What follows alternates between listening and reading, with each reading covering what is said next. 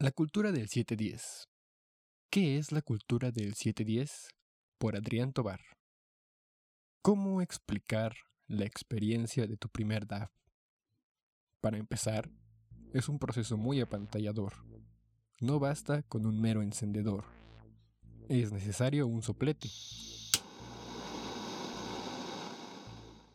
Y aunque es un factor un tanto superficial, pensarían algunos, esto lo cambia todo. Si bien es posible usar los concentrados de cannabis en formas menos aparatosas, como en un vaporizador, untado en un porro o simplemente con una fina capa sobre un poco de flor en alguna pipa o bong,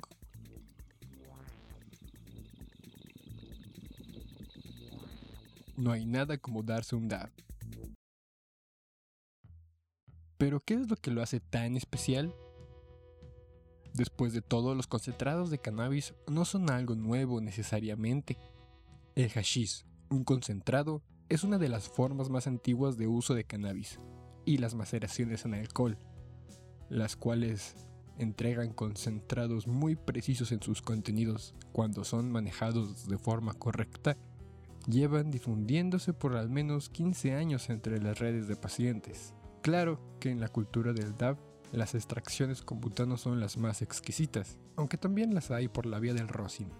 Entonces, si no es la novedad, si no es la innovación, si no es el tipo de solvente que se usa, ¿qué hace tan diferente y especial a la cultura del DAB de cualquier otra forma de usar los concentrados de cannabis?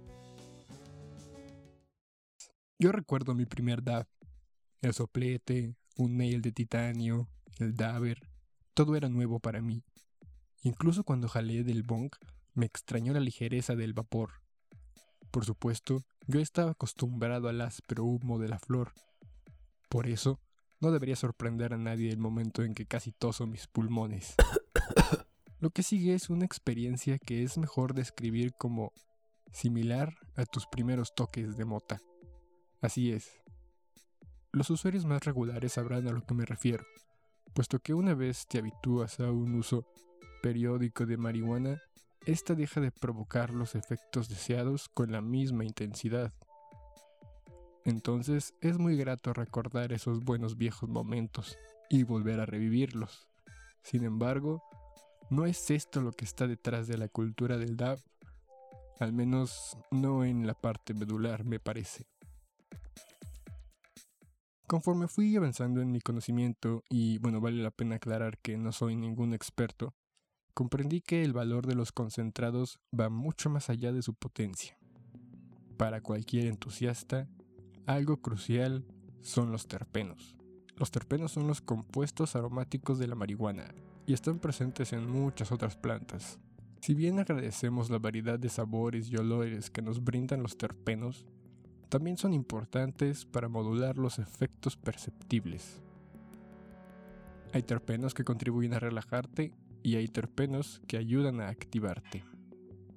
Y es la combinación de estos y el resto de cannabinoides lo que determina los matices psicoactivos de la planta amiga. Y déjenme decirles que no has probado los terpenos hasta que los pruebas en un DAF a la temperatura correcta. De hecho, es este yo creo el factor principal para entender a la cultura del DAB. El intento por controlar la temperatura con una precisión sobrehumana. Esto determina muchos de los hábitos y prácticas para el 710. Con la temperatura ideal puedes aprovechar los terpenos y cannabinoides que más prefieras. Y un extracto bien hecho debería tener cantidades de terpenos muy precisas. Y para controlar la temperatura al gusto, hay mil estrategias para ayudarte. La más habitual es el uso de un cronómetro para medir el tiempo que transcurre desde que el vidrio alcanza el rojo vivo hasta que se llega a la temperatura deseada. Por ello, un vidrio confiable es indispensable. El banger, como se le llama a donde se deposita el concentrado, puede romperse con el calor extremo si es de mala calidad también se estila usar un bong de tamaño chico. Recuerden que el vapor del DAB es mucho más ligero que el humo.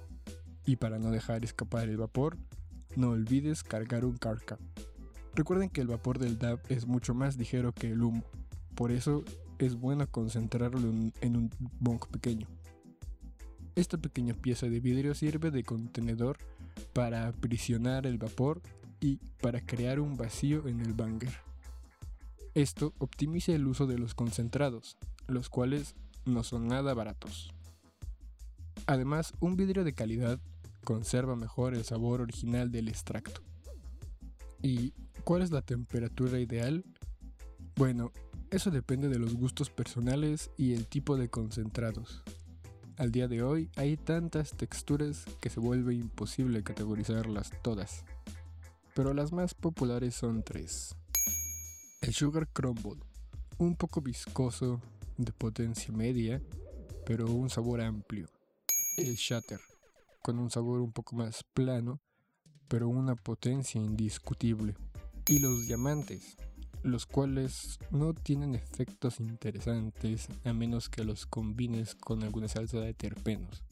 Y si lo haces bien, será una experiencia inigualable. ¿Suena complejo? Pues sí, lo es, lo es mucho.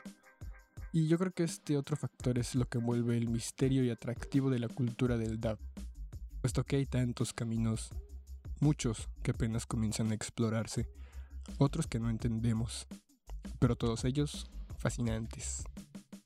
¿Será este el futuro de la marihuana? No es tan sencillo. Los DABs y el uso de concentrados no es para todos. Y tampoco necesita serlo. Después de todo, la flor, el cogollo y el porro siempre tendrán su merecido lugar en nuestros corazones. Y que cada quien decida su forma favorita para aprovechar a la planta amiga. Eso sí, siempre con seguridad. Si vas a usar concentrados de cannabis, asegúrate de que hayan sido purgados de todo tipo de solvente, particularmente los que usan alcohol y butano. El rosin es una alternativa que no requiere de solventes. No uses terpenos añadidos en exceso, puesto que con el calor estos se degradan en moléculas dañinas. No excedas las temperaturas recomendadas, o podrás dañar tu garganta.